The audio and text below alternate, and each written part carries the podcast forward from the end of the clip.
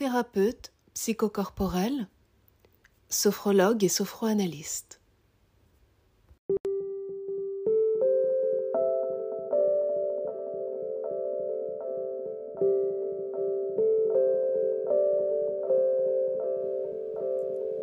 Bienvenue sur le podcast La Voix du cœur.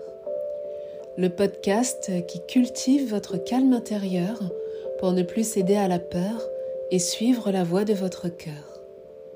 Bonjour, je m'appelle Muriel, je suis thérapeute, sophrologue et sophroanalyste et je vous accompagne sur la voie de la reconnexion à soi avec douceur et bienveillance.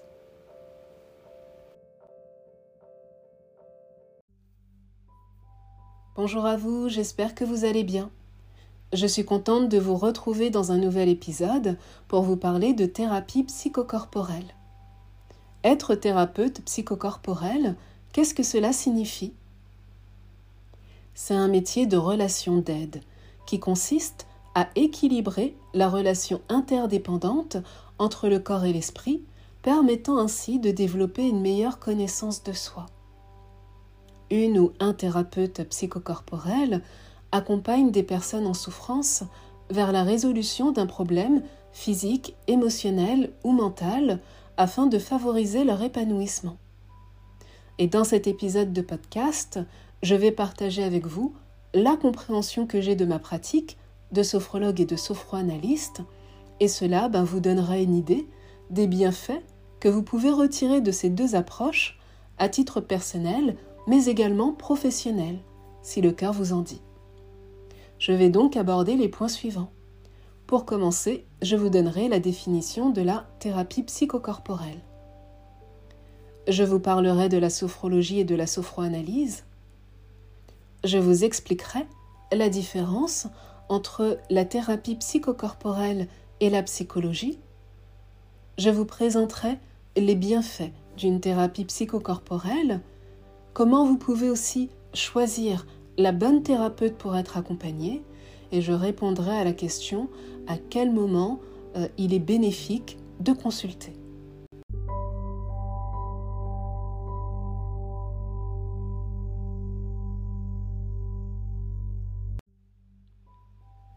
Qu'est-ce que la thérapie psychocorporelle?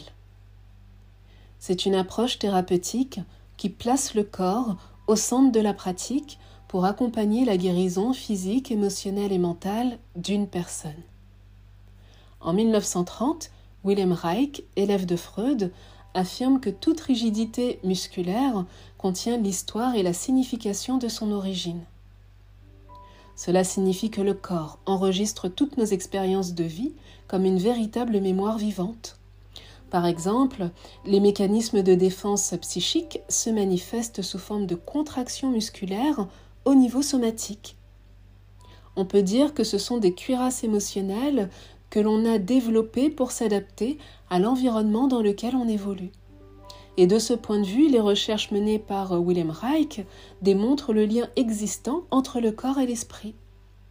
C'est la raison pour laquelle il intègre la dimension corporelle dans la psychanalyse pour permettre euh, aux personnes accompagnées de retrouver leur équilibre psychocorporel et il existe différentes catégories de thérapie psychocorporelle.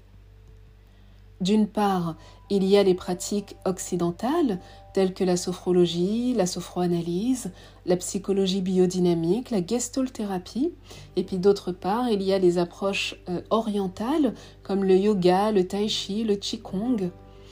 Et toutes ces approches sont dites alternatives puisqu'elles diffèrent de la médecine conventionnelle. Généralement, ces thérapies comportent les caractéristiques suivantes. L'accueil du moment présent, c'est-à-dire être disponible au moment présent pour sentir et accepter ce qui se passe en soi à chaque instant. Il y a également l'état modifié de conscience, qui assouplit les mécanismes de défense pour laisser émerger spontanément ce qui a été refoulé dans l'inconscient. Et enfin, la mise en mouvement qui invite à bouger le corps pour faire circuler les énergies qui étaient jusque-là bloquées. Parce que ces thérapies ont la particularité de libérer des mémoires du passé qui se sont cristallisées dans le corps. des mémoires qui se manifestent ensuite sous forme de blocages émotionnels qui sont à l'origine de nos peurs les plus profondes.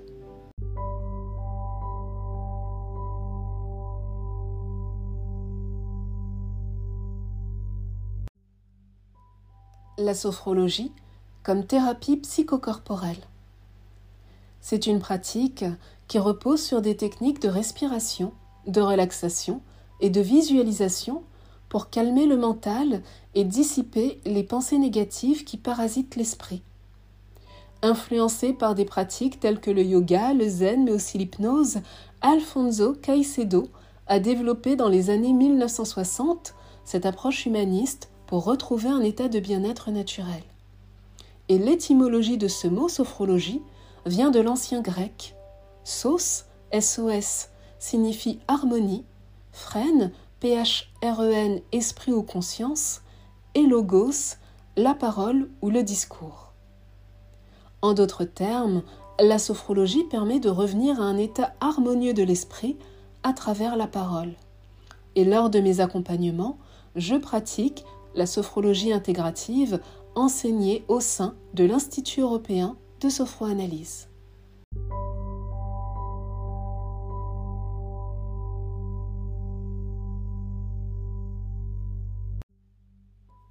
la sophroanalyse comme thérapie psychocorporelle. C'est une approche qui associe la voie de la sophrologie, de la méditation, à celle de la psychologie et de la psychanalyse. Dans les années 1990, le docteur Claude Imbert s'inspire de la sophrologie et de l'analyse transactionnelle pour donner naissance à un nouveau courant, la sophroanalyse. Et aujourd'hui, cette approche est considérée comme une pratique thérapeutique qui intègre toutes les dimensions de l'être, le corps, le cœur et l'esprit, pour trouver son alignement intérieur. Et c'est une approche qui est pratiquée en état de conscience modifié pour faciliter l'exploration en profondeur de la perception de la personne accompagnée. Et cela permet entre autres la reconnexion à notre enfant intérieur pour guérir de nos blessures. De cette manière, vous pourrez identifier vos croyances qui vous limitent dans votre vie pour sortir des schémas que vous répétez inconsciemment malgré vous. Et ça, c'est un travail intérieur qui vous amènera à développer des pensées positives qui sont créatrices de votre bien-être.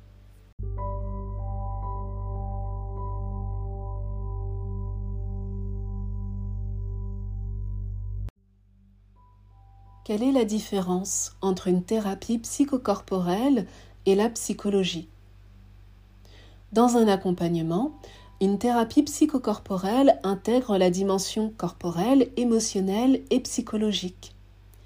L'écoute active des expériences de vie est donc importante.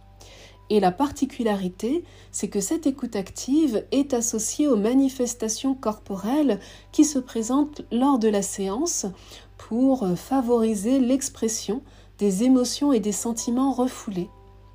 Parce que cela permet de recréer du lien là où il n'y en a plus, pour accepter les parties de soi les plus inconfortables. En comparaison, les thérapies comme la psychologie ou la psychanalyse sont des approches plus analytiques de la psyché de l'individu et ces thérapies sont recommandées pour traiter des pathologies cliniques plus ou moins graves qui peuvent difficilement être abordées dans un autre cadre. Par exemple, les personnes ayant des troubles psychotiques pourront bénéficier d'une prise en charge adaptée suite à un diagnostic établi par un psychologue ou un psychanalyste. Et à ce titre, des professionnels ayant une expertise spécifique seront plus aptes à les soutenir.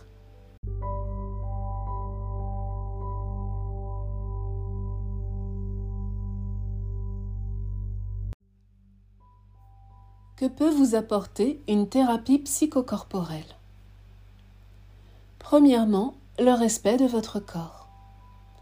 Vous apprendrez à apprivoiser vos ressentis corporels, sensations et émotions pour vous sentir en sécurité et en confiance avec vous-même. Cela vous permettra d'être dans la reconnaissance de ce qui se passe à l'intérieur de votre corps pour prendre conscience de vos besoins mais également de vos limites. Parce que le corps est un véhicule qui délimite votre monde intérieur du monde extérieur. Par conséquent, prendre conscience de votre espace corporel vous aidera à poser des limites saines dans votre environnement. Et de cette manière, vous vous préserverez naturellement de ce qui peut vous nuire pour vous respecter davantage. Deuxièmement, une meilleure gestion de vos émotions. Accueillir ce que vous ressentez dans un cadre confidentiel vous permettra d'explorer votre vulnérabilité avec douceur et bienveillance. De cette manière, vous serez en mesure de mieux gérer vos émotions au quotidien en adaptant des comportements adaptés aux situations qui se présentent à vous. Grâce à des exercices de respiration et de relaxation, vous apprendrez à être à l'écoute de vos émotions pour agir à partir de ce qui est juste pour vous. Et c'est euh, un subtil équilibre intérieur à trouver en soi pour appréhender chaque situation du moment avec discernement. Pour finir, vous allez développer une véritable philosophie de vie. Vous deviendrez de plus en plus autonome dans la manière de gérer les événements qui se produisent dans votre vie parce que la vie est un enseignement en soi. Elle vous donne la possibilité de vous connaître davantage si vous prenez le temps d'intégrer la sagesse présente dans chaque expérience pour vous enrichir.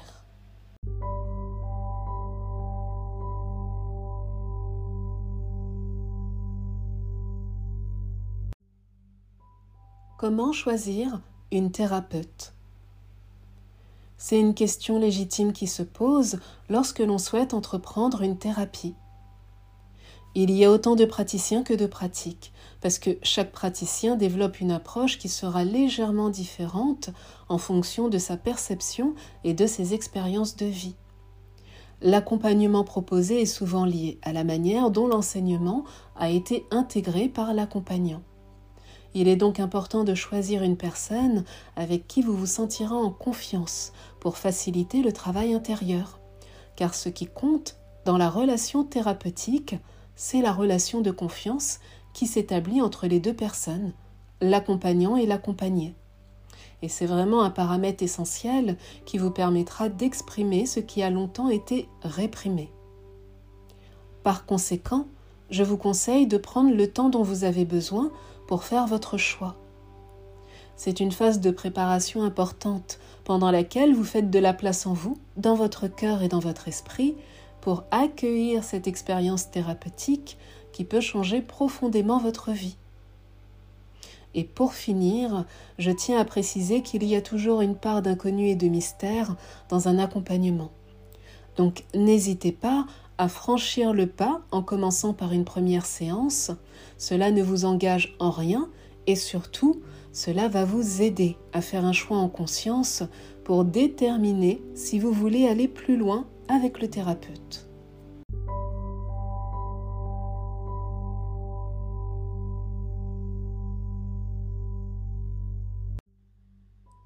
Quand consulter une thérapeute psychocorporelle? Faites-vous le cadeau de consulter dès que vous en ressentez le besoin, parce que toute problématique est légitime. Le thérapeute est là pour vous accompagner, là où vous en êtes dans votre conscience, sans jugement. Il vous accompagne à franchir certaines étapes de vie avec plus d'aisance et moins de souffrance. Et voici quelques exemples de motifs de consultation.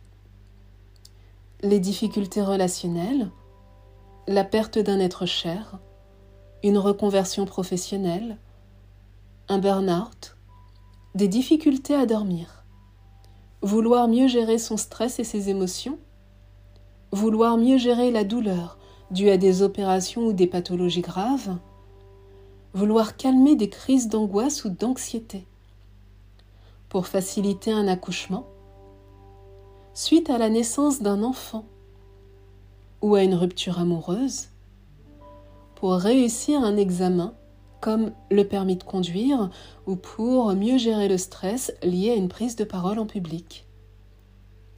Ces exemples vous donnent une idée de ce qui peut être traité dans un cadre thérapeutique à distance ou en présentiel. À noter que la sophrologie est considérée comme une médecine douce, par conséquent, vous pouvez bénéficier d'un remboursement. Et pour cela, il vous suffit de vous renseigner auprès de votre mutuelle pour savoir si ce service est proposé dans votre contrat de garantie.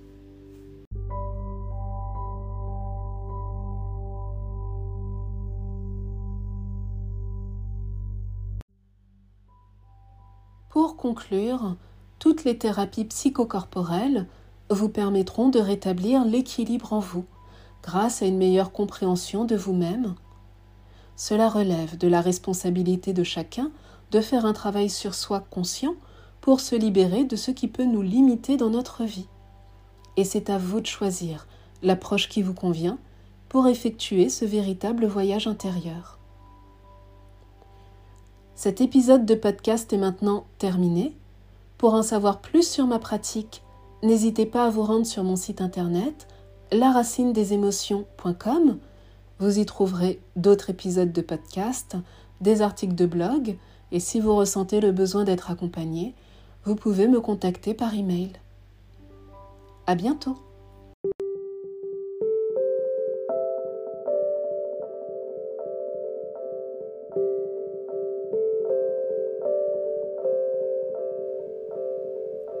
La voix du cœur le podcast qui cultive votre calme intérieur pour ne plus céder à la peur et suivre la voie de votre cœur. Si vous avez aimé cet épisode, n'hésitez pas à vous abonner et à laisser un commentaire pour me dire ce qui vous a plu dans ce que je viens de partager avec vous. Et sur cette note, je vous dis à bientôt dans la douceur et la bienveillance.